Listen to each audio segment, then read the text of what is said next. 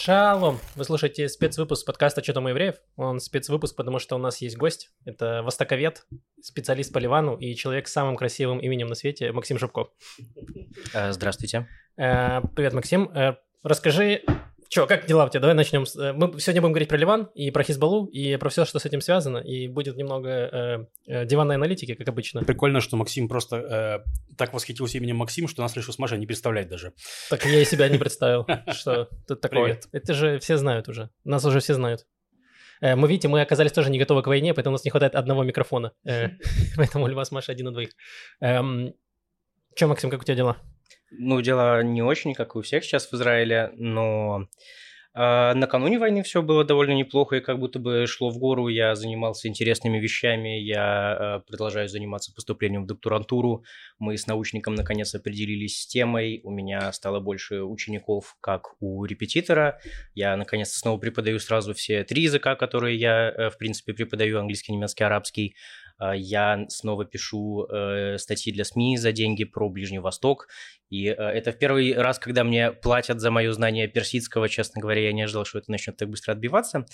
А, и, в общем, э, было все довольно неплохо, пока не началась война. Моего хорошего друга, моего соседа не призвали в армию. Ну и все мы слышали новости с юга. В общем, да, сейчас дела у всех в Израиле. Ну а сейчас заказов-то на статьи-то побольше стало? Нет? Ну, столько же примерно. А, странно. Ладно. Эм, что, с чего начнем? Э, начнем с того, что вообще, что происходит, что расскажи, что происходит в Ливане, потому что у нас есть куча всяких слухов, сплетен. Ну да, вообще, в принципе, если можно какую-то хронологию, что происходило. То есть у нас была прошлая суббота, неделю назад, сейчас у нас пятница, э, час, а, да. два дня. Угу. Вот, так что информация актуальна на пятницу, два дня. Ты на 13 октября, да? Да, то есть получается... О, пятница 13 идеальный день, э, извините. То есть суббота 6 числа, э, начал, ну, Хамас напал... 7. 7 числа, да, простите. Напал на юг Израиля, э, был шок, трепет, и потом вот в 10 утра там, примерно, как-то все более-менее, ну, стало чуть более понятным. Вот, что вот всю эту неделю происходило в Ливане, если можно немножко? А в Ливане всю неделю э, различные политические партии, политики высказывали свое отношение к происходящему а, в Израиле, в Палестине, в общем, к войне. А, высказывания были э, как достаточно предсказуемые, так и какие-то более интересные. Но если начать с какого-то максимально короткого обзора, то э, Хизбалла высказалась в том духе, что она полностью поддерживает э, Хамас, ну или точнее, как они выражаются, сопротивление.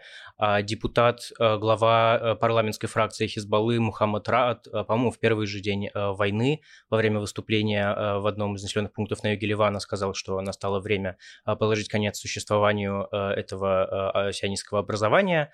А, ну и была подобная риторика, были а, ракеты по израильским военным объектам на границе в первые дни а, конфликта, были также попытки проникновения вооруженных боевиков, как минимум одна, насколько я помню, ну и вот эта вот большая ложная тревога по всему северу. Что касается второй шиитской партии движения Амаль, то они высказались э, в том духе, что мы также поддерживаем сопротивление. Что касается ливанского сопротивления, то есть Хизбаллы, то оно мудрое и вступит в бой будет тогда, когда само решит, э, если решит, э, то есть угрозы. Но э, в то же время, в общем-то, все основные христианские политические силы и оппоненты, и союзники Хизбаллы призывают не втягивать страну в войну. Ну, например, примечательно, что главный христианский союзник Хизбаллы, христианское свободное патриотическое движение, которое последние 15-20 лет, ну, с 2006 года было главным союзником Хизбаллы, оно высказалось, с одной стороны, безусловно, в поддержку Хамас а, и намекнула, что, может быть, это начало Нагбы в обратном направлении, то есть изгнание евреев из Израиля, но а, тем не менее, они достаточно однозначно призвали сосредоточиться на ливанского государства. Это э, классическая риторика свободного патриотического движения. Они говорят о реформах э, все время, что существует с 2005 года, но на практике они во власти где-то года с 2008, можно сказать, и особых реформ мы под их руководством не видели, в том числе президентство Мишеля Ауна, который, собственно, основатель и первый лидер свободного патриотического движения, он был президентом с 2016 по 2022 года, ознаменовалось беспрецедентными э, антиэлитными протестами в 2019 году и последовавшим экономическим коллапсом, то есть э, крах банковской системы, ливанцы лишились э, доступа к своим накоплениям, которые они копили на протяжении всей своей жизни, а, снижение радикального курса ливанской валюты. Ну, еще в конце 2019 года ливанская лира стоила 1 доллар стоил полторы тысячи ливанских лир, сейчас там где-то 90-100 тысяч по последним данным, которые я проверял. Угу. Ну, там э, точно было до 100, потом немножко отбили, как сейчас я не уверен.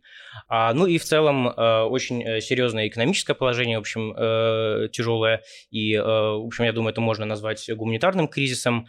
Э, и в таких условиях Ливан живет на протяжении уже последних нескольких лет. А как, как ну, какие, скажем так, проценты представительства у этих партий есть? Вот есть Хизбалла, угу. есть мусульманские союзники Хизбаллы, есть христианские союзники Хизбаллы, правильно? Угу, да. И есть, получается, христианские оппоненты Хизбаллы, угу. э, то есть нет мусульманских оппонентов Хизбаллы? Есть. А, окей. Вот можно а... примерно расклад, как это выглядит угу, в Ливане? Да, конечно. А, в Ливане ситуация устроена так, что, как правило, у каждой крупной общины есть как минимум а, одна-две крупных политических силы, а иногда и больше, которые а, представляют их интересы в парламенте, в правительстве. В основном они либо называют себя партиями, политологи дискутируют, насколько это реальные партии и так далее. А, ну и кроме того, зачастую это, эти политики – это какие-то местные региональные элиты. Ливан страна маленькая, но очень разнообразная, там свои регионы с своими влиятельными семьями. А, часто они по много поколений представляют вот свой регион. А, иногда представители своих конфессий, иногда всех, кто там проживает. В общем, расклад такой. Мусульмане-шииты, а, которые порядка трети населения, у них представляют две партии, там все монополизировано Хизбаллой и движением Амаль. А, две политические силы. А, мусульмане сунниты, также порядка трети населения. А, их долгое время представляла семья Харири, основатель этой династии Рафик аль-Харири, который был премьер-министром в 91-й половине 2000-х. Он был убит в 2005 году. Его сменил его сын Саад Харири и его другие союзники. И до 2020, до начала 2022 года они были крупнейшей политической силой среди мусульман-суннитов. Однако в начале прошлого года Саад Харири, лидер вот этой партии заявил, что не будет участвовать в выборах, которые были намечены на предыдущий май, а, и что его партия приостанавливает политическую деятельность, поэтому по итогам выборов а, у суннитов крайне а, раздроблено политическое представительство, сколько-то мандатов, э, значительное заметное количество отошло оппозиционным независимым кандидатам, которые критикуют разом все традиционные партии, и те, которые за Хизбаллу, и те, которые против Хизбаллы, потому что с их точки зрения все эти партии в равной степени виноваты за коррупцию, плохое государственное управление и нынешний кризис. Часть отошло э, союзникам Хизбаллы, очень разнообразным, где-то это представители политических династий. А, в частности, вот впервые два мандата получила такая специфическая религиозно-общественная организация Аль-Ахбаш, эфиопы, которая началась как последователь одного эфиопского шейха. А, в общем, у суннитов все очень сложно. А, традиционно сама община относится к Хизбалле скорее негативно, но какой-то единой консолидированной позиции ну, нет у кого-то, кто мог бы ее высказать. Да, что касается христиан, то там есть две самые большие партии, у каждой из них примерно по 20 мандатов в парламенте из 128. А две вот эти крупнейшие партии – это уже упомянутое свободное патриотическое движение, главные союзники Хизбаллы, и ливанские силы, главные оппоненты Хизбаллы. А, кроме того, есть э, третья партия, которая э, заметная, но существенно меньше, партия Катаиб – также известный как фалангисты, одна из старейших ливанских партий. Также во время гражданской войны их поддерживали, а, поддерживал Израиль. Собственно, Башир Жмаиль был сыном основателя этой партии. А, вот. Ну и что касается друзов, то там тоже традиционно а, две семьи представляли интересы друзов в парламенте. Это джумблаты, лидеры прогрессивно-социалистической партии, которые, собственно, обычно были более влиятельными. И вторая семья – это арсланы, которые последние десятилетия были союзниками Хизбаллы и Сирии. И вот на последних выборах Арсланы лишились представительства, остались только джумблаты и один депутат, независимый от гражданского общества. Э, в целом, как-то так расклады эти и выглядят. Вопрос. Э, какая-то из этих какая-то из множества этих сил в этой игре престолов влияет на решение Хизбаллы вступать или не вступать в войну? Э, влияние э, вступать или не вступать в войну, э, влияние на решение Хизбаллы очень ограничено. Оно есть. Сейчас Хизбалла не может не принимать в расчет то, что вступление в войну однозначно, вероятно, приведет к обострению межконфессиональных отношений и к обострению недовольства Хизбаллой, которое в последние годы и так очень активно проявляли представители разных политических сил, разных конфессиональных общин. То есть все крупнейшие христианские силы однозначно высказались против войны, а партия прогрессивно-социалистическая, крупнейшая друзская, также высказалась против э, войны.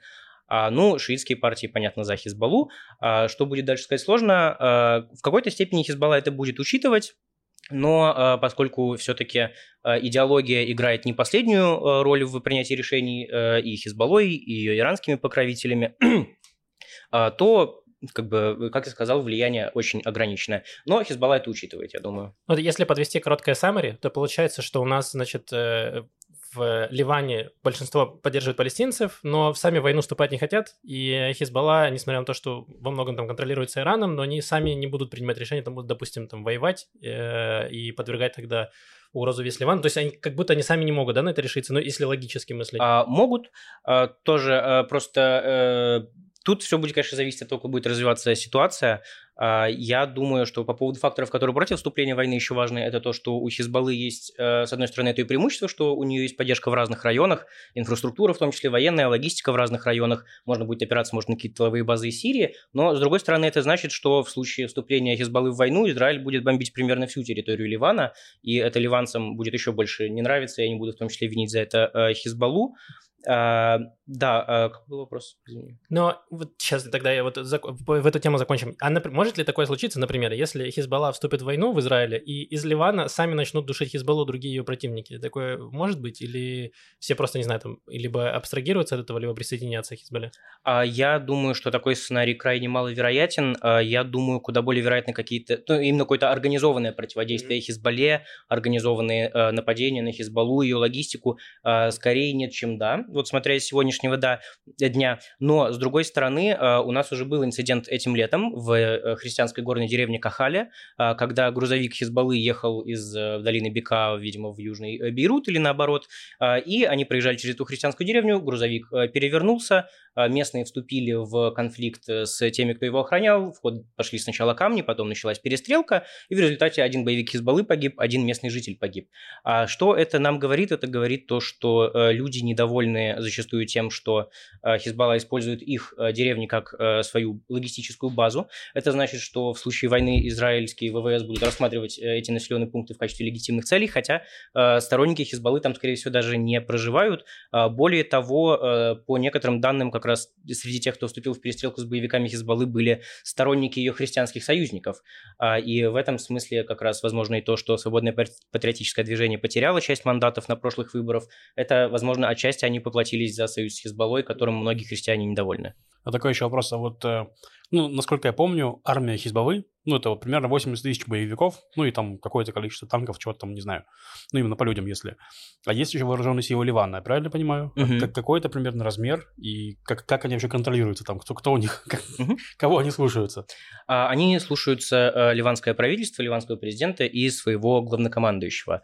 А, а там а, в Ливане у армии, по сути, на практике несколько... Да, численность, она традиционно была довольно маленькой, несколько тысяч человек вплоть до гражданской войны, но после гражданской войны, когда Сирия поставила Ливан под свой контроль, армия также была в значительной степени перестроена, и, как вот писал один израильский политолог, у которого есть книга про историю ливанской армии, а, ливанская армия превратилась в типичную арабскую армию, большую и неэффективную бюрократизированную силу, где очень много рабочих мест просто чтобы э, расплатиться за политическую поддержку, э, много коррупции и всего такого, но при этом, насколько боеспособной силой она является, никто проверять-то, в общем-то, и не собирается, и никто не э, собирается использовать ее против других регулярных армий, в том числе, скорее всего, даже израильской. А на практике армия выполняет несколько функций. Это защита, контроль над границами с точки зрения контрабанды, террористов, террористов, и тут армия справляется далеко не всегда. Сейчас армию активно критикуют за то, что большое количество, э, в том числе сирийских беженцев, проникают на территорию э, Ливана, но у армии, судя по всему, просто нет ресурсов, чтобы кон-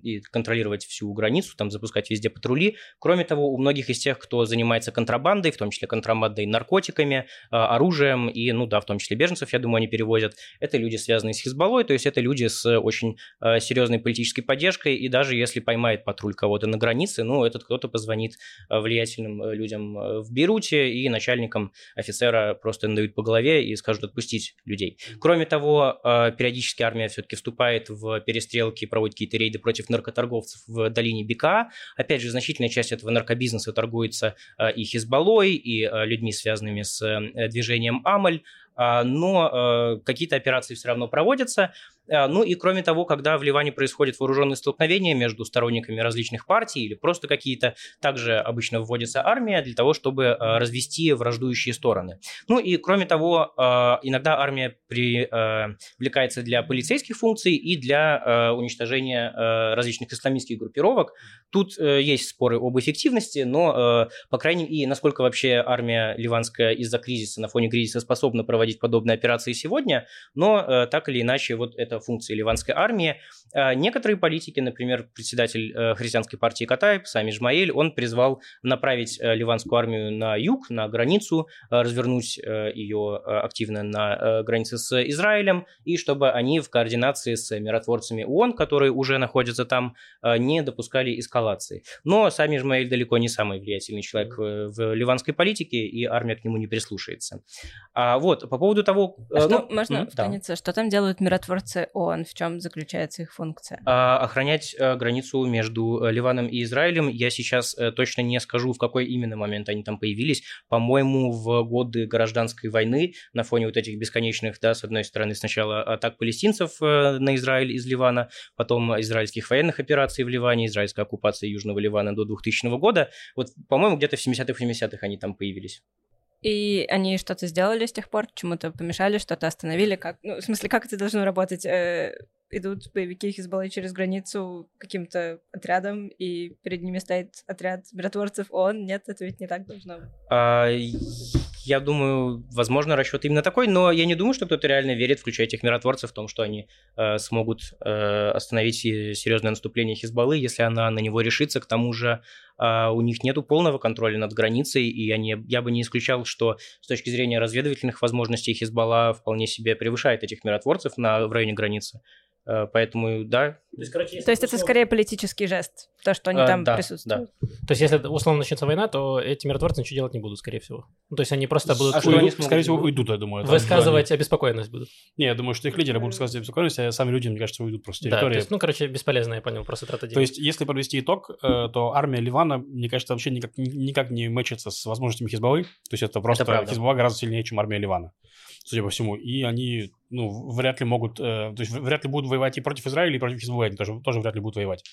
А, да, ну тут еще сразу тогда говорю по поводу армии, кто отдает приказы, поскольку армия подчиняется правительству, а в правительстве очень сложная система принятия решений, это значит, что какие-то вот такие сложные, радикальные, решительные решения, вроде э, разоружения Хизбаллы э, силами армии, они просто не будут приняты. Э, у Хизбаллы достаточно банально политического влияния, даже уже не говоря об угрозах насилия, э, достаточно влияния, чтобы заблокировать подобные э, решения. И с точки зрения мотивации в том числе, э, да, конечно, боевики Хизбаллы, я думаю, превосходят ливанских военных, военных, и к тому же я не уверен, что у ливанских военных есть какая-то разветвленная э, сеть разведки внутри Хизбаллы, а у Хизбаллы свои люди в армии, я думаю, есть. У меня такой вопрос. То есть э, Хизбалла, то, что заявляла до этого, если Израиль начнет наземную операцию в Газе, то значит они вступят в войну, и это было еще там несколько дней назад э, сказано. И сейчас видится, что как будто наземная операция в Газе скорее всего будет, и в ближайшие там дни, наверное, не знаю. Эм, какова вероятность того, что эм, Хизбалла может, типа, не сдержать слово.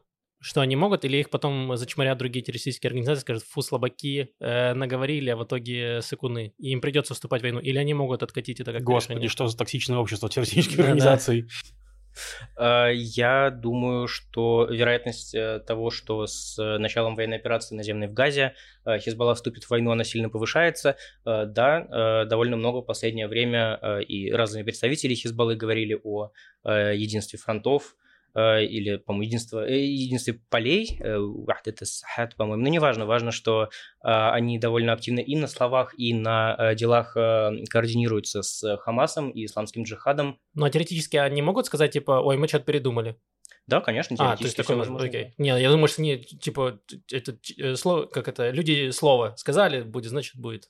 А, я думаю, что это не столько люди слова, сколько, с одной стороны, э, очень э, циничные, прагматичные политики, но, с другой стороны, все-таки в какой-то степени люди идеологии, а, которая определяет их мировоззрение. А, вот, и, собственно, рациональная их часть подсказывает, что если будет угроза уничтожения реально какая-то военной инфраструктуры Хамас, прям вот серьезное уничтожение в секторе газа, чтобы это имело какие-то серьезные стратегические последствия. Логично предположить, что Хизбалла вступит в войну, чтобы не дать Израилю уничтожить Хамас в секторе Газа. Ну и не будем забывать, что многие руководители Хамас реально базируются в Ливане, а не в секторе Газа, либо mm. в третьих странах. В Катаре. Я не уверен насчет Катара прямо сейчас, но да, а может быть, в Катаре, да. Ну, показывали видосики лидеров, которые прям в Катаре было написано, что они находятся. Окей, okay, да, запуск. Ну, возможно, разные, в разных местах, но в да, Катаре да. тоже есть. А на это их решение повлияет американский авианосец? А, ну, это хороший вопрос. А, тут скорее нужно смотреть, насколько американский авианосец повлияет на принятие решений в Иране, в Тегеране, а тут я не иронист, я не готов рассуждать, но по опыту могу сказать, что были во время гражданской войны эпизоды, когда Америка пыталась, хоть ограниченно как-то э, вмешиваться военной силой, и, ну, ты можешь побомбить Израиль с моря, с авианосцев, можешь пострелять с эсминцев по горам, но э, все равно э, там, с Хизбаллой не справиться без именно наземной операции, и я сильно сомневаюсь, что э, Байден готов взять на себя ответственность за вторжение, которое будет кровавым, тяжелым. Ну да, и, ну, и тем более точно не этими силами, то есть там, наверное, там 10 да, тысяч конечно. человек, это явно, что нужно еще звать, ну как бы там... Но может же быть такое, например, что если Хизбалла вступает в войну с Израилем, то э, этот авианосец начинает бомбить Иран. Э, потому что, насколько я понимаю, я слышал э, еще одного какого-то востоковеда, я не знаю насчет его квалификации, но он говорил то, что в Иране не то чтобы прям очень сильная армия, то есть у них нет там ни самолетов, ни танков, ничего, то есть у них есть какие-то ракеты они делают, и беспилотники, но опять же это нельзя, нельзя назвать типа конвенциально огромной армией или что-то такое, что в целом может типа сразу уже начать бомбить Иран тогда.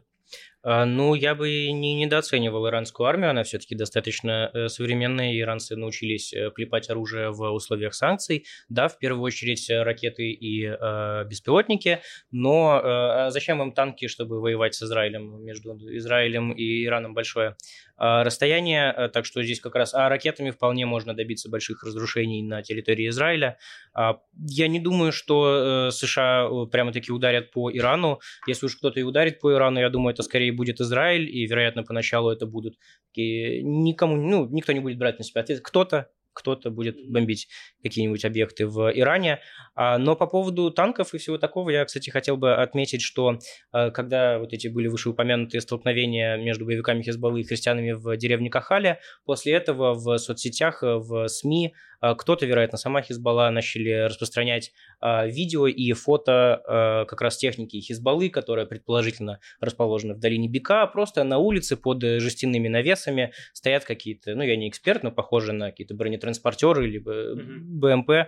Э, то есть у них э, есть э, техника, которая, вероятно, будет использоваться при атаке на Израиль. И, в принципе, то, что мы увидели в начале атаки Хамас, захват заложников непосредственно в израильских населенных пунктах, это именно то, тот тип войны, к которой готовится и готовилась уже давно Хизбалла, чтобы ее лучшие боевики проникли на территорию Израиля, заняли населенные пункты и дальше, таким образом, чтобы нивелировать превосходство Израиля в авиации, артиллерии, танках и чтобы навязать тяжелую кровавую пехотную войну. И, э, видимо, в такой атаке готов... использовались бы в том числе, какая-то использовалась бы бронетехника.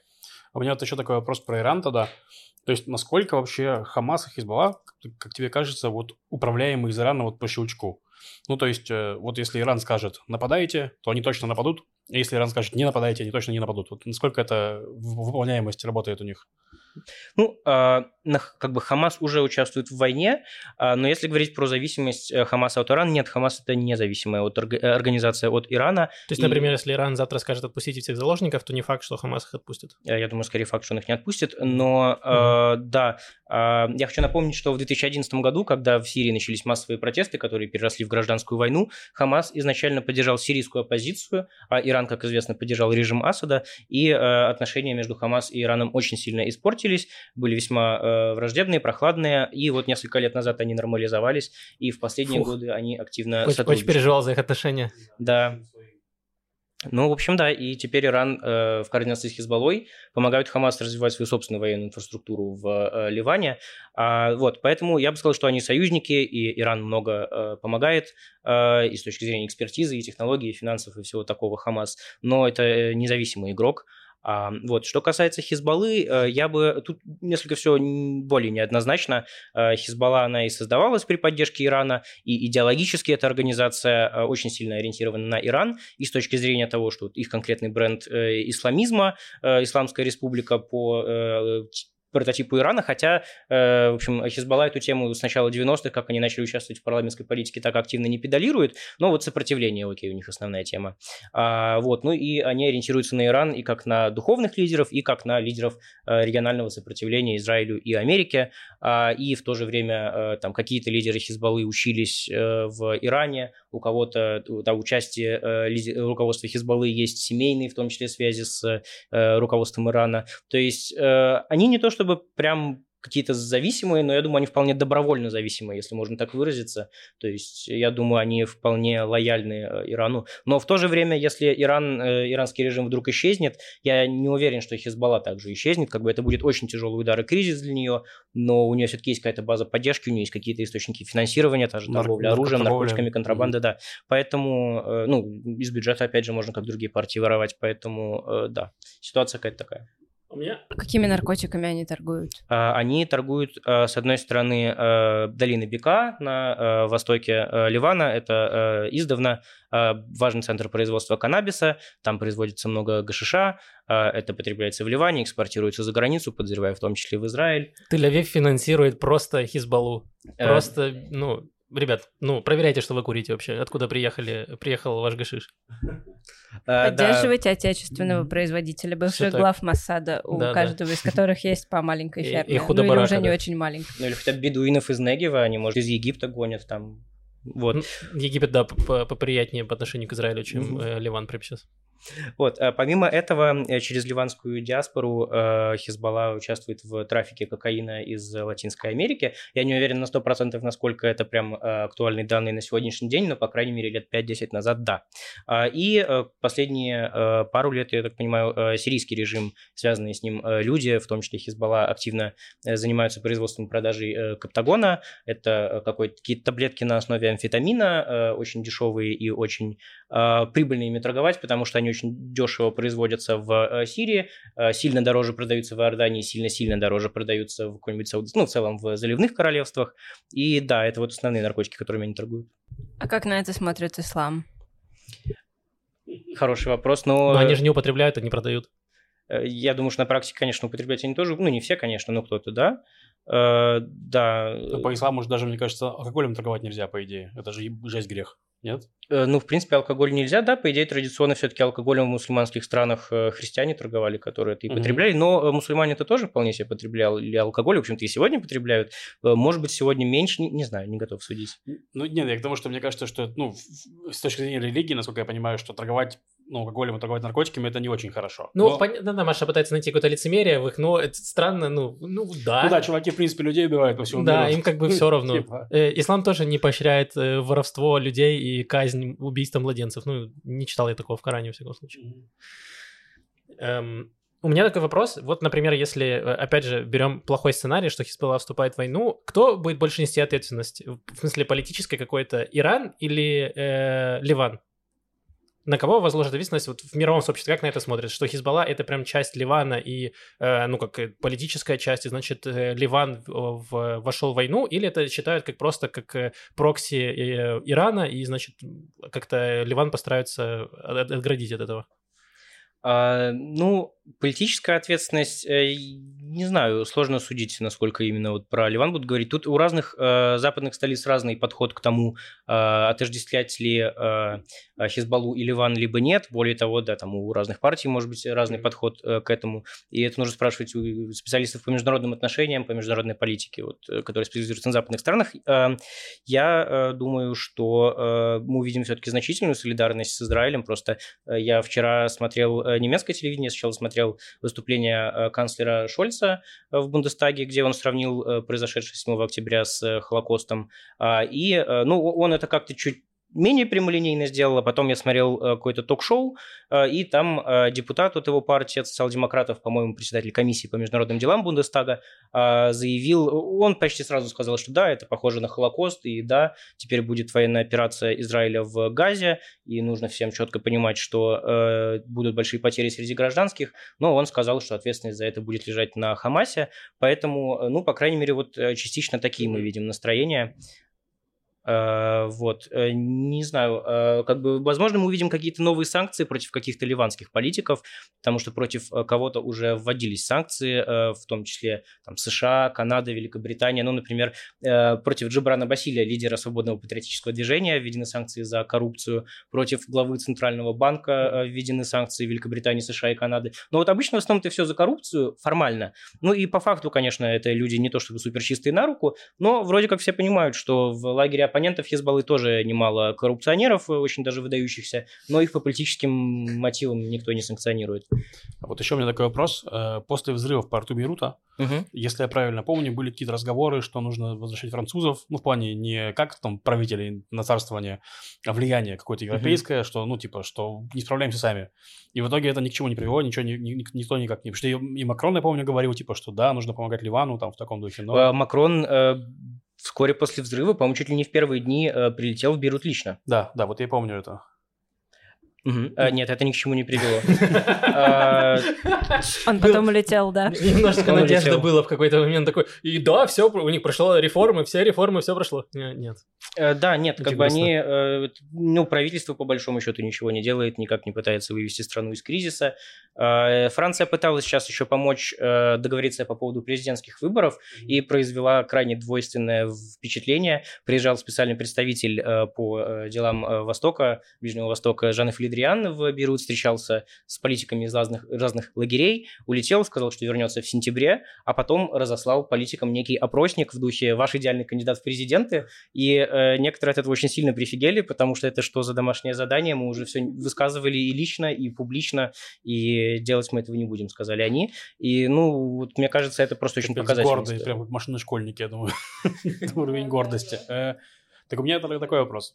Э, ну вот смотри, на Израиль очень сильно влияет США. То есть э, это прям, ну, видно, и то, что Нетаньяху, который там такой у нас был ястреб и прочее, Обама ему прижал его к ногтю и заставил заявить про то, что он поддерживает два государства для двух народов, то есть, ну, что ему припоминают до сих пор. Ну и, грубо говоря, то есть, э, часто так, так, такое, то есть, типа, что США скажет, то есть, вот Трамп выкатил свой план для умиротворения Палестины, как бы, ну, в плане вот экономический, то есть, ну и... Сделка века, так называемая. Сделка века, да, вот, наши такие, да, все, отлично. Ну, понятно, что это было, они понимали, что никто его не примет, mm-hmm. и поэтому это было легко говорить, что да-да, вот, но есть ли кто-нибудь вообще, кто может повлиять на Ливан? Снаружи, кроме э, ну, внутренних факторов и Ирана. Потому что пока, как из того, что я тебя слышу, что вот есть э, Иран примерно, и вот он э, спустит Хизбаллу или не спустит Хизбаллу. Дальше Хизбалла послушается, не послушается. Вот, вот как будто вот это фактор влияния и все. А, да, так и есть, по большому счету. Другие, партии, другие э, игроки пытались, международные, ну, в первую очередь, региональные, влиять на происходящее в э, э, Ливане, и э, у некоторых партий есть там тесные связи, те же ливанские силы, крупнейшая христианская партия, которая против Хизбаллы, э, у нее сейчас очень хорошие отношения с Саудовской Аравией, они там в интервью не забывают упомянуть наших дорогих друзей из Ближнего Востока, Э, ну, из э, Персидского залива, да, и, э, по-моему, как раз лидер партии Катаев даже говорил, что вот сейчас в регионе есть два подхода к решению этой проблемы. Есть подход Мухаммада бин Салмана, который за дипломатию, экономическое сотрудничество, мирное решение. И распиление а журналистов, да? Да, да, но этого он упоминать не стал. А, ладно. Да, вот, но, да, а есть типа подход Ирана, который вот давайте всех убьем, и мы уже 70 лет пытались ладно. это сделать, и как бы мы видим, чем это закончилось. Ну, сравнивая, да, распиливание одного журналиста звучит немножко лучше, чем уби- убийство всех вообще. Тут я согласен. Да, но путь к убийству всех начинается с распиливания одного журналиста. Это проблема. Это правда. Тоже справедливо. У меня такой вопрос. То есть э, Сейчас США то, что говорила, э, я не помню, или по слухам, или это или официально, что вот, значит, плывет два авианосца, чтобы, значит, э, поддержать Израиль и показать другим странам, что не нужно ввязываться в эту войну. Мало того, насколько я помню, они прямо сказали Хизбалле еще отдельно, что, э, ну, то есть, я, может быть, опять-таки, мне сложно сейчас сказать, где я это видел, в новостях, которые я хотел увидеть, или в новостях, которые я не хотел увидеть, ну, такое просто сейчас проникает, знаете, в организм, вот, что было какое-то заявление какого-то генерала, типа, что если, значит, Хизбалла нападет, то, ну, американские эти самые будут бомбить Хизбаллу, короче, то есть, типа, да. прям прямо сказали. Но вот мой вопрос такой, что и они, значит, э, ну, опять же, наверное, по слухам из каких-то этих, что э, Израиль попросили самим не нападать никуда. То есть, если Хизбалла нападет, тогда США поддержит, но э, чтобы проактивно э, Израиль не стал нападать. Но если вдруг, значит, появятся какие-то разведданные, что, значит, Хизбалла планирует операцию, и Израиль там по мотивам шестидневной войны сделает превентивный удар, то есть нападет раньше. Э, как к этому отнесется, как вообще отношения у Ливана с другими странами, то есть как к этому отнесутся арабские страны другие? То есть мы видим, э, ну, Иран, понятно, будет поддерживать э, со всех сил Хизбаллу и Ливан в плане там э, вербально, а как будет с остальными странами? То есть ты сказал про Саудовскую Аравию, а что там по Эмиратам Арабским, Катару? Марокко. Ну, Марокко, наверное, меньше, меньше менее э, громкая страна, ну, в плане влиятельная страна.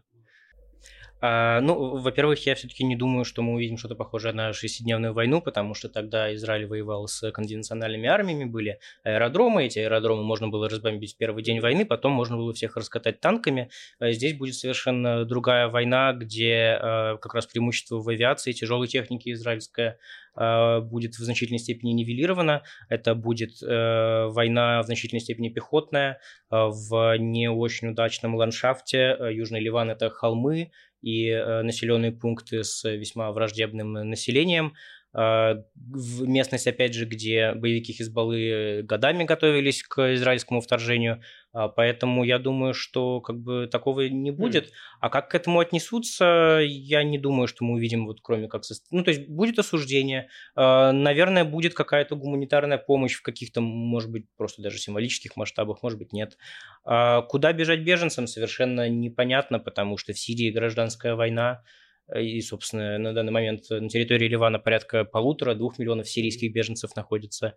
А, да, то есть, ну, прямо впрягаться за Ливан, вводить миротворцев. Ну, то есть, там, не знаю, Сирия, условно, или Египет, или еще что-нибудь, или Сирии не до этого, хотя, я думаю, мы можем увидеть какие-то, и, вероятно, увидим атаки с территории Сирии по голландским высотам, но Э, как бы прямого вмешательства угу. других стран, я думаю, не видим. Ну, это хорошие новости, я вам так скажу. А что касается монархии Персидского залива, то с ними у Ливана как раз довольно напряженные отношения, особенно последние годы. Э, во-первых, многие, ну, в первую очередь, Саудовская Аравия много лет инвестировали силы, средства в ливанскую политику и видят, что это, в общем-то, ни к чему не привело. А, вот, и, кроме того, были различные там скандальные заявления со стороны отдельных политиков. Ну, там, пару лет назад ушел в отставку министра информации, который что-то... Э, нашли его старое интервью Аль-Джазире, где он что-то нехорошее говорил про операцию Саудовской Аравии в Йемене, если я не ошибаюсь. А, вот. Э, ну, э, как бы скандалы бывают, после этого там отзывали некоторые страны, насколько я помню, э, послов. То есть отношения очень э, неровные, и э, вот важный момент, то, что отмечают э, многие аналитики, если после войны 2006 года в арабском мире не только да, ну, шииты, а в целом э, многие арабы, мусульмане э, были солидарны с Хизбаллой и стали воспринимать ее как вот та сила, которая сейчас на передовой борьбы с Израилем, то э, сегодня и после войны, после колоссальных разрушений Э, страны залива дали э, денег на восстановление, то сейчас ни такой сочувственной реакции, э, ни тем более денег на восстановление не предвидится. И это тоже важный политический фактор для Хизбаллы, что, как я уже сказал, по всей территории, в очень многих регионах будут, видимо, очень серьезные разрушения, и совершенно непонятно, на какие деньги это восстанавливать. В стране и так практически гуманитарная катастрофа, принимать внутренних беженцев непонятно как. А какое население Ливана сейчас? Население Ливана обычно говорят, что порядка 4-4 плюс миллиона граждан Ливана, плюс э, разные оценки, но где-то обычно говорят 300, 400, 500 тысяч палестинских беженцев, плюс, как я уже сказал, полтора-два миллиона сирийских беженцев. Итого в сумме где-то порядка 6 миллионов, но это сложно однозначно зарегистрировать, однозначных данных нет, но вот порядка 6. Так вот, можно тогда еще такой вопрос?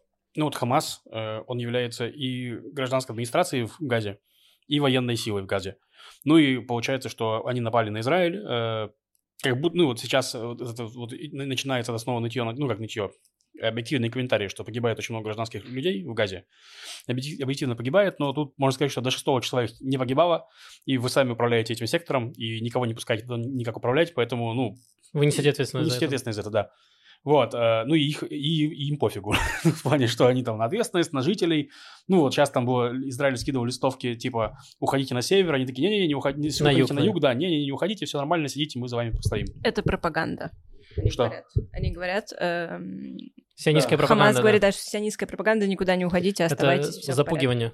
Да, так вот, я просто пытаюсь понять, насколько вот этот фактор, вот то, что ты говоришь, что будут разрушения, там, в каком-то Ливане, каких-то христиан там раз, разбомбят вообще, кого вообще волнует, ну, в конце концов, джихад у нас тут, ну, типа... Вот, ну да, в, в ну, плане, да, сравнения между Хамасом и Хизбаллом, сколько Хизбаллы не насрать на население Ливана. А по большому-то счету насрать, но э, все равно, как я уже сказал, это циничные рациональные политики, если они решат, что в данном случае какие-то соображения их идеологическую борьбу с Израилем э, перевешивают, они не будут вступать в войну. Ну, опять же, если им Иран так скажет, а, поэтому здесь сложно как-то однозначно предсказать, но понятно, что и, и в первую очередь и их электорат пострадает, потому что Южный Ливан, преимущественно шиитские районы, один из бастионов э, Хизбаллы, ключевой бастион движения Амаль, а, то есть там будут сложные политические последствия. Но опять же, политические последствия будут когда-нибудь через несколько лет. И вообще, что это такое по сравнению с эпохальной борьбой с западным империализмом и сионизмом. Поэтому э, я не думаю, что... Ну, опять, да, это фактор, я думаю. Но э, насколько значительный, я подозреваю, что... Ну, кстати, это хороший поинт, потому что в Газе это Хамас, у них нет выборов, они полностью контролируют все, а Хизбалла не все контролирует, и у них там есть какие-никакие выборы и что-то похожее на демократию а, поэтому, да, я думаю, что Хизбалле больше, типа, есть резона прислушаться к тому, что происходит внутри страны. Ну, опять же, выиграть-то выборы для Хизбаллы даже в условиях поддержки популярности, если она не обвалится прям совсем до нуля, я думаю, такого не случится ни при каких обстоятельствах. Наоборот, многие станут еще больше ненавидеть Израиль, еще больше поддерживать Хизбаллу. А вот, э, то есть выборы-то выиграть она, может быть, и сможет. Тут, скорее, главная а, опасность для Хизбаллы стратегическая, это то, что она растеряет каких-нибудь союзников. Например, если будут слишком какие-то неприемлемые потери среди христиан, а, может быть, больше не будет крупных христианских сил, которые будут. Но, опять же, сложно сказать, но э, в зависимости от того, что будет происходить в Ливане. На сегодняшний день э, свободное патриотическое движение, несмотря на все их терки с Хизбаллой за последний там, год примерно, э, для них это все равно важный стратегический союз. Без поддержки Хизбаллы лидер СПД не станет президентом. Президентом он очень хочет стать, как и его зять. Поэтому, который, э, нынешний председатель э, Джибран Басиль, э, бывший президент Мишель Аун, это его зять. Джибран Басиль женат на дочери Мишеля Так, а у меня такой да, еще вопрос, возможно, тупой, э, но тут мы, мы за этим здесь, да? А не может быть такого наоборот, что вот мы говорили, не может ли такого быть, что из Хизбалла пойдет на Израиль, а Ливан будет стрелять в спину Хизбалле? Вот, а может быть такое, что Хизбалл пойдет на Ливан. Ну, в плане, захочет, захочет в смысле просто, ну, имея... имея ход конем. Ну, ход конем, не, ну, имея самую огромную военную силу вообще в регионе, просто захватить власть, в смысле, ну, полностью. Я, вот. я бы угорел с этой аргументацией, такие, Ливан — это сионистское образование, должны... Такие, Израиль не получилось, захватим Ливан. Они же не воевали с Ливаном, они сказали, что христиане предатели, мы сейчас их под ствол и там что-нибудь замутим. Ну, такая... Нет, там риторика совершенно другая, там риторика, что Хизбалла защищает христиан от сионистов. И э, нет, а главное, что, а, опять же, возвращаясь к их рациональности, им это вообще не нужно. А, уже при нынешней политической системе э, мы видим, что да, Хизбалла не может, может быть, продавить любое решение, какое хочет. В конце концов, ее кандидат все никак не избирается президентом. Но а, она, во-первых, может заблокировать любое неудобное ей решение, во-вторых, она может по большому делать все, что ей жизненно необходимо. То есть у нее есть вооруженное крыло, она может его дальше вооружать, развивать, э, снабжать и так далее. Э, никто ей в этом мешать не будет. И в целом она себя чувствует достаточно комфортно. И ноль ответственности. Ну, не ноль, но да, сильно меньше ответственности, а то есть э, напрямую контролировать какие-то регионы с недружелюбным населением, э, ну, и, может быть, это можно сделать какой-то огромной силой, но, опять же, зачем, зачем устраивать гражданскую войну, если можно ее не устраивать и иметь все те же плюшки? Понял, спасибо. Ну и тогда, может быть, уже ближе к концу обсудим более глобальную такую картину. Э, вот э, то, о чем сейчас все говорят. Э, Третья мировая война. И я слушал э, с таким названием стрим э, этого, господи, Леонида Волкова из России. Не, ну, в смысле... Специалист по Третьей мировой войне, так? Не, ну, типа, мысль он сказал такую, что я просто мысль хотел процитировать, но странно цитировать без... Откуда я ее услышал, вот. Э, то, что, грубо говоря, Вторая мировая война, она стала возможной, когда сформировалась ось зла. То есть это Германия, Италия, Япония. То есть разные страны с похожими там интересами, части сентимент, части экспансионизм. То есть, ну вот, короче, вот они сформировались. Да, Советский Союз тоже помог вначале. Ну, условно, да. Но вот ключевые были вот эти три союзника. И сейчас как будто бы есть такая ситуация, что есть э, Россия, Иран и Китай, которые вот э, являются тоже, у них есть, у, у Китая есть вопрос Тайваня, у Ирана вопрос регионального экспансии, у России вопрос, э, я не знаю, блин, что Украина задолбала, я не знаю, что у них за вопрос на самом деле, ну в плане это тупо. Но... Региональной экспансии. Ну региональной экспансии тоже, да. Ну вот, как будто бы вот она есть, эта ось, что-то они там могут сделать. Э, вот, э, насколько из глобальной какой-то картины, в смысле, вот, по, вот э, как, как это может повлиять на наш регион, как вы думаете, вот формирование вот этой вот странной оси? Ну, опять же, я эксперт по Ближнему Востоку, а не по международным делам вообще, но, во-первых, нужно быть... И, Волков не первый, кто высказал эту аналогию. Конечно, я говорю, что это да. не... А, нужно быть осторожным всегда с историческими аналогиями, даже которые очевидным образом напрашиваются. А вот, ну, как бы я тут не готов что-то сказать, но э, кроме того, что, конечно, в целом вот эта международная обстановка, которая э, началась с э, вторжения в Украину, она способствовала, э, я думаю, тому, что произошло 7 октября. Э, Путин показал, что так можно, можно и так, и сяк. И э, очень разные э, люди нехорошие будут по-разному поступать, теперь будут чувствовать себя более уверенно. И, ну и в целом, э, видимо, расчет в частности на то, что США э, не ну, как бы э, э, занятые чем-то другим, им сейчас, может быть, не до Израиля и все такое, решили, что сейчас удачный момент. Хотя, возможно, тут как раз большую роль сыграла обстановка внутри Израиля, но, опять же, не знаю. Мне кажется, что это преувеличенная право зла, потому что, условно, да, я могу согласиться, что Иран, Россия, там, Северная Корея, они прям вот туда причисляются, но Китай как будто он старается немножко отмежеваться, потому что видим, что Китай вообще ничего не заявлял по поводу э, сейчас ситуации в Израиле, то есть он не поддержал Хамас, как сделали все остальные представители этой оси зла. Э, поэтому мне кажется, что Китай пытается немножко как-то немножко абстрагироваться и больше там э, э, бабки зарабатывать. Э, поэтому я, я думаю, что это преждевременные пока какие-то... какие-то Преждевременная ось извержения. Да, да, да. Мне кажется, если э, пользоваться такими терминами, как ось зла, то мы будем, ну, нужно судить не по отношению к конкретному конфликту, будь то Израиль или Украина, а, э, ну, это разница между демократическими, более демократическими, по крайней мере, и авторитарными режимами. Не, ну так у тебя авторитарных режимов целая куча, у тебя весь Ближний Восток авторитарный режим. Э, просто что и Китай, допустим, он э, немножко... Экспансивными авторитарными режимами. Он немножко как будто поддерживает Россию, а с другой стороны типа, оружие, оружие не продает, э, то есть и там тоже э, там перестал продавать условно беспилотники, эти мавики, э, квадрокоптеры тоже запретил перевозить. То есть они как будто пытаются там вилять, вот это вот э, виляние, э, присущее там условно Орбану и прочим, э, то есть... Э, но я, я пока не стал их приписывать прямо к активной оси зла, которая прямо сейчас вот готова напасть. Не знаю. Ну, мне так хочется верить, во всяком случае. Опять же. Да, в мире есть масса прозападных авторитарных режимов, даже Иордания, Марокко, Египет. Да, я понимаю. Я просто как раз к тому, что, э, ну, и, э, разница в, в том, что это не, даже не то, что это экспансивные режимы, а в том, что они ну, то есть вот есть сейчас эта тупорывая совершенно концепция антизападного вот антиимпериализма, вот, который, ну, по сути, просто типа оппозиция США и Европе, ну, по сути, вот. Это как раз Китай, Иран, Россия, они постоянно про это говорят, там везде, э, то есть они там выбрали, значит, э, символ, что типа символ этих ценностей это ЛГБТ, значит, мы будем максимально анти-ЛГБТ, ну, Китай ну, в меньшей степени, но... Но Китай при этом очень активно... Торг... Ну, тоже, тоже, но в плане, ну, там ну, Китай, так, при... как в Иране. Китай при этом очень активно торгует с Евросоюзом и с США, поэтому, э, мне кажется, там, ну, э, там все очень, все очень хитрые. И Китай же в целом больше занимается производством чего-то, всего, да. много чего. То есть, по если сравнению с Россией и с Ираном. У Китая, по-моему, Евросоюз самый большой рынок сбыта. Да. И если условно Евросоюз наложит санкции, если Китай что-то сделает, то, ну, а чем кормить миллиарды китайцев? Так а чем кормить миллиарды, миллиарды европейцев, если, ну, это же взаимозависимость. Ну, да, есть... но там, например, сейчас в Индии пытаются, Индия пытается стать новым Китаем, э, то есть там сейчас начнут открыть производство, и тоже, вот это же была новость про то, что хотят сделать торговый путь, да, через Израиль, вот mm-hmm. это все. Эмираты? Э, Эмираты, да, вот это все. Это же как раз в Индию, чтобы Индия была как тоже э, рынок, который будет производить товары, и будут вот по этому сухопутному коридору вести все. Ну, так э, вот есть... я про это и говорю, что все понимают все.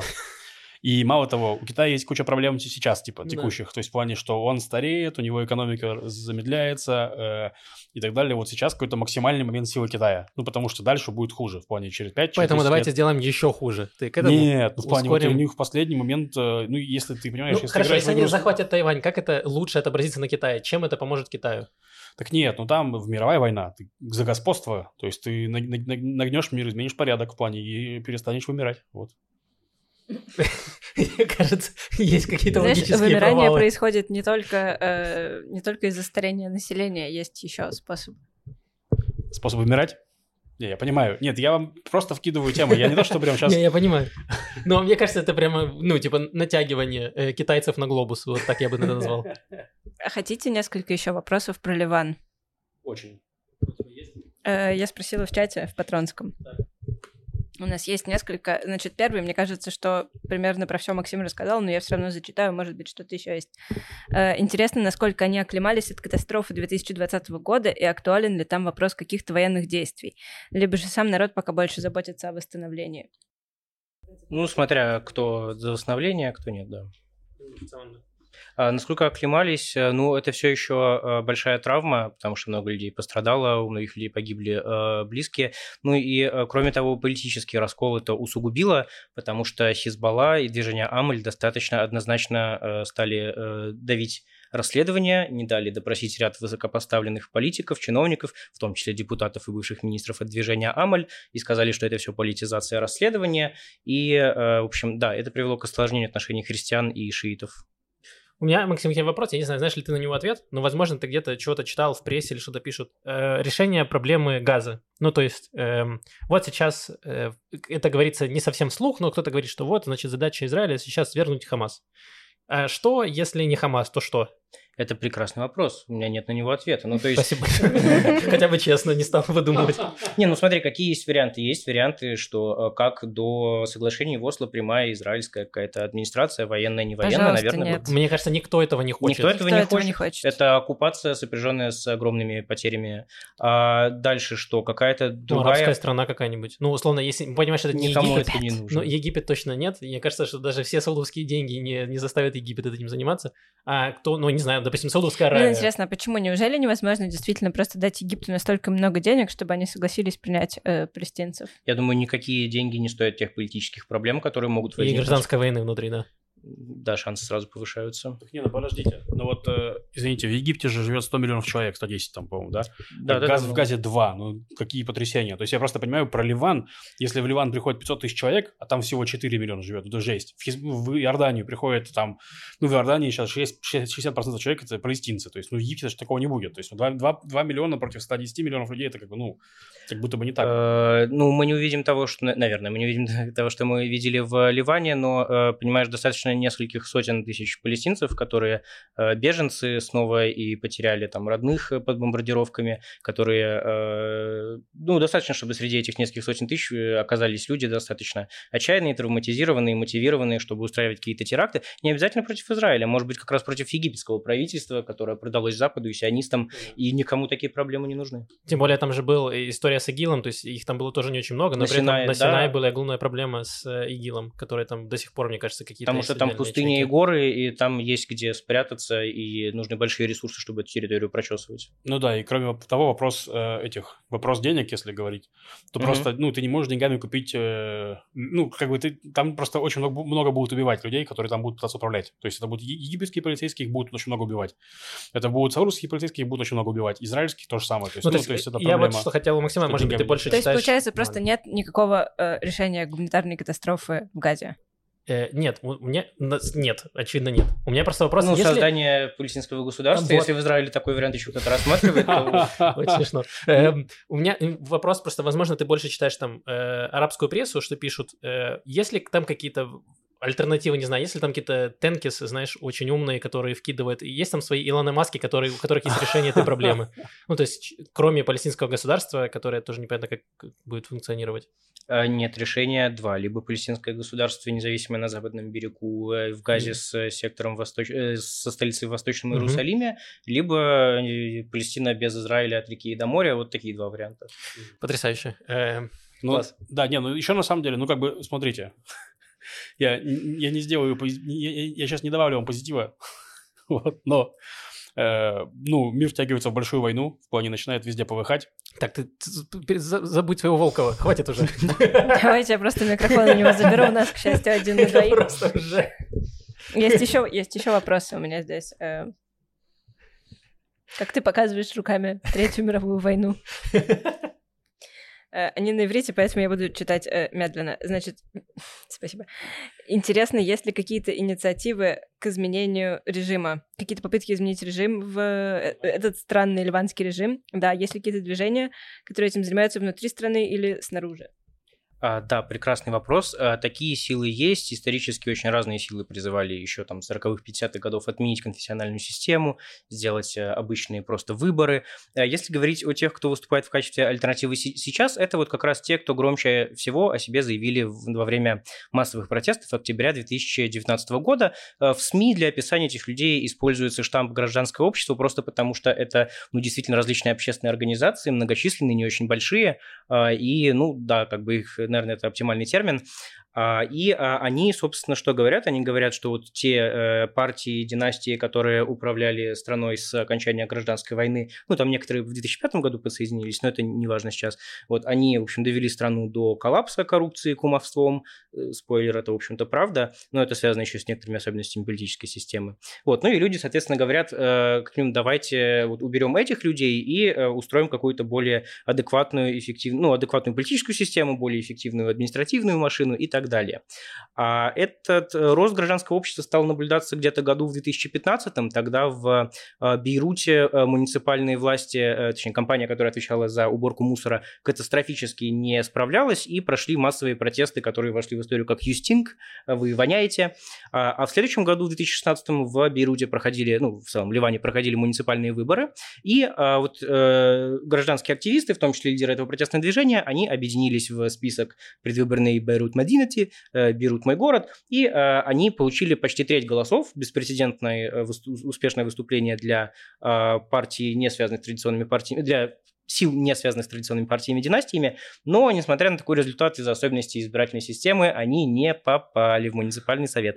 А, вот. Но э, они продолжили бороться, и на выборах 2018 года в парламент прошел аж целый один независимый э, депутат, бывшая журналистка Паула Якубьян, но на прошлогодних выборах таких человек стало, по-моему, их было изначально да, 13 независимых депутатов от разных движений, э, небольших, малоизвестных, прошли в парламент. Собственно, э, они сначала объединились в одну фракцию, но поскольку э, это люди с разными взглядами, разными сторонниками, у них нет обычно никакой общей позиции, и они там переругались между собой. Но вот то, что их объединяет, это то, что они вроде действительно не связаны с традиционными политиками. Что они могут сделать? Они ничего не могут, к сожалению, сделать. Я, когда увидел такой беспрецедентный успех их на выборах, подумал, ну, максимум, что они смогут сделать, это быть вот этим клином между лагерем сторонников и оппонентов Хизбаллы, и, может быть, как при каких-то решающих голосованиях э, там, от их голосов что-то будет зависеть, и, может быть, на этом можно будет сыграть, потому что все-таки 13 мандатов – это не так мало, ну, это 10% из 128-то.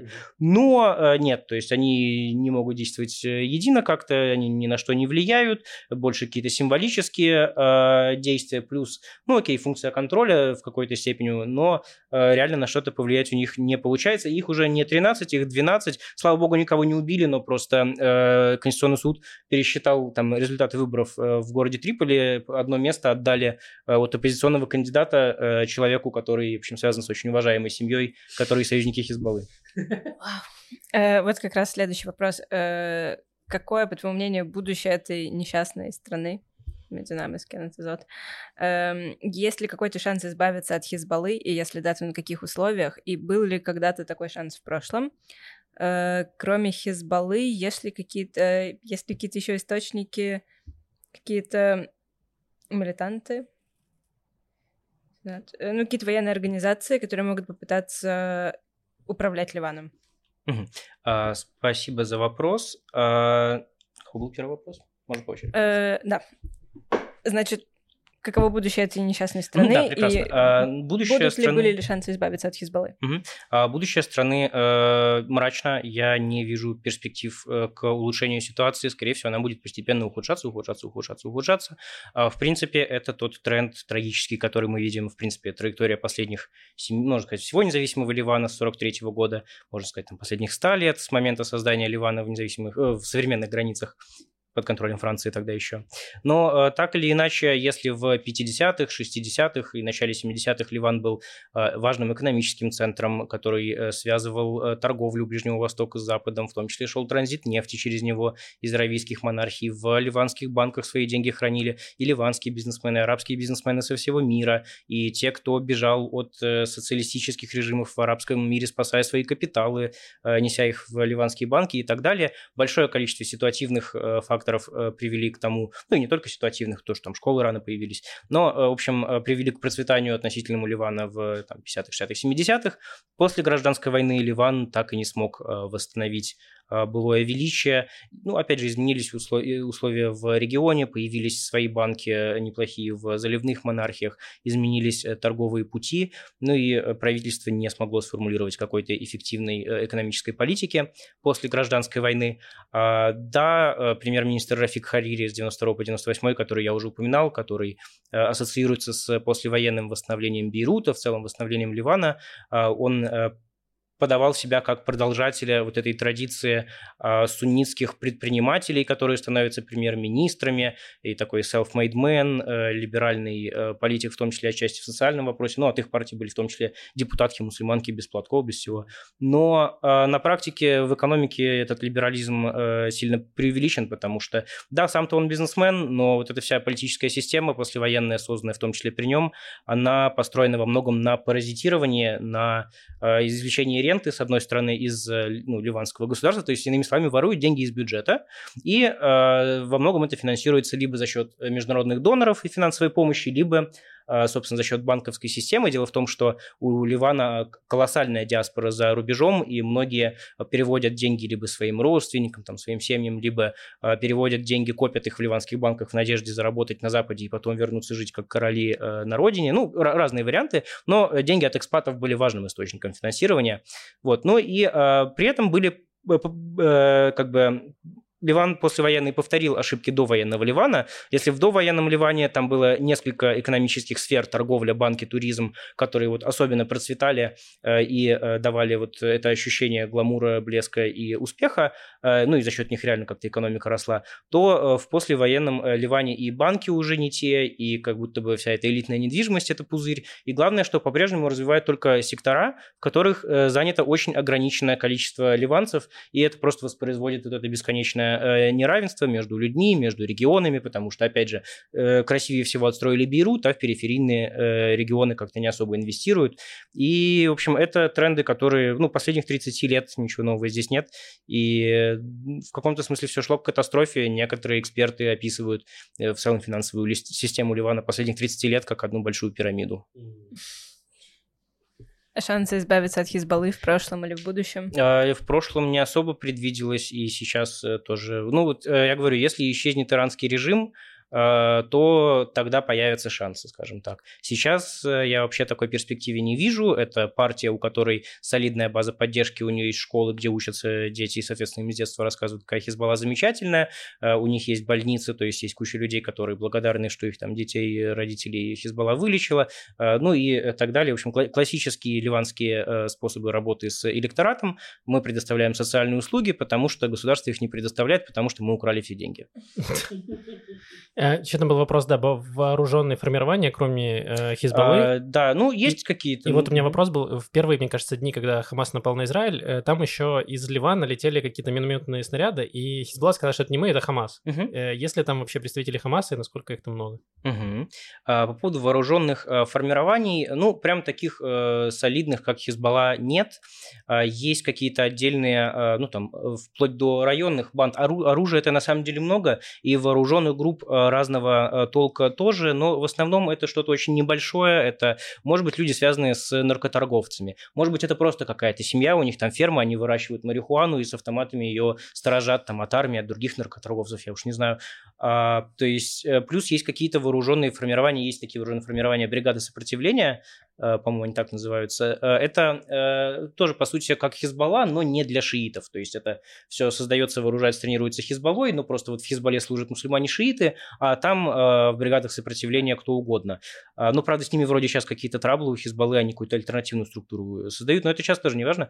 Вот. И, кроме того, в палестинских лагерях беженцев действуют радикальные исламистские группировки, и, в частности, в этом году было очень серьезное обострение в лагере Эйн-эль-Хильве. Это Э, крупнейший лагерь палестинских беженцев в Ливане. Там проживает более 55 тысяч человек. Э, сам лагерь при этом расположен в крупном городе портовом Сидоне, и э, там были столкновения между радикальными исламистами, не Хамас, другими, менее известными, более мелкими, такие, которые больше Аль-Каидой вдохновлялись и воевали против Башара Асада в Сирии.